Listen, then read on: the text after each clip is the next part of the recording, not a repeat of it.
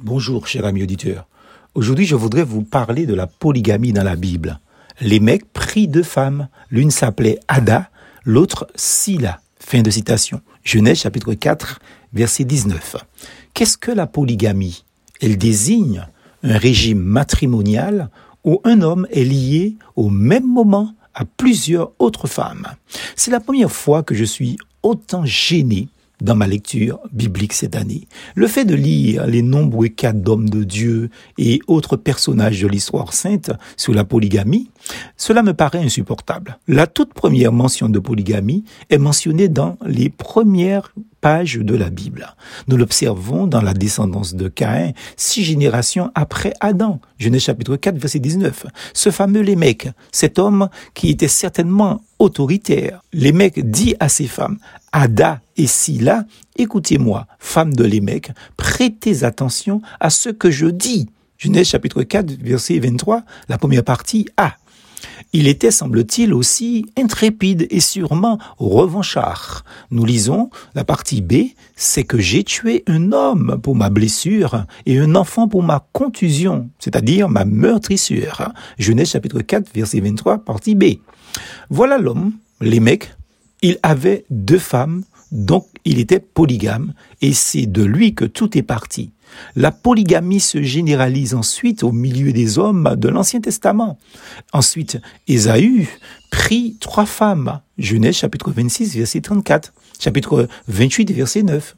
Quant à Jacob, il augmente, entre guillemets, la saga en prenant quatre femmes, deux sœurs et les servantes de celles-ci. Mais je vous invite à lire Genèse, chapitre 30, verset 1 à 24, qui est un passage rocambolesque sur le sujet. À la limite, vous trouverez ça stupide dans le comportement de ces deux sœurs épouses, Léa et Rachel, qui se disputent de coucher avec Jacob, leur mari, puis, par revanche, mélangeront leurs deux servantes dans l'affaire. N'oublions pas qu'avoir deux femmes n'a jamais été une décision de Jacob, mais une manipulation de Laban, son beau-père, qui imposera Léa l'aînée de ses deux filles à son beau-fils.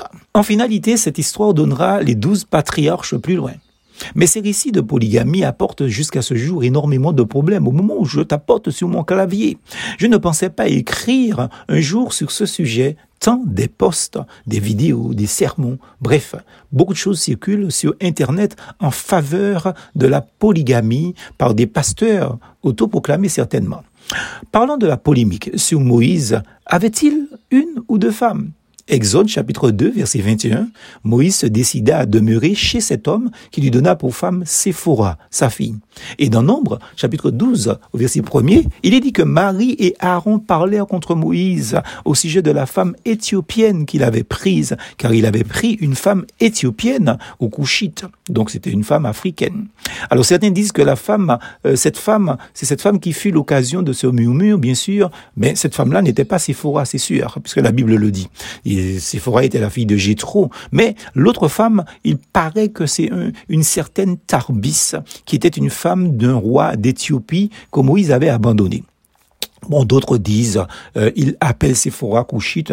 Ça ne peut pas être le cas parce que euh, Séphora n'était pas couchite. Elle était vraiment originaire du pays de Madian, n'est-ce pas? Si vous lisez Habakkuk chapitre 3 verset 7, vous comprendrez donc ce que je dis. C'est important parce que le verset le plus utilisé par les polygames est Exode 21 verset 10. Lorsque Moïse dit, si un homme prend une femme, il ne retranchera rien la première à la nourriture, aux vêtements et au droit conjugal.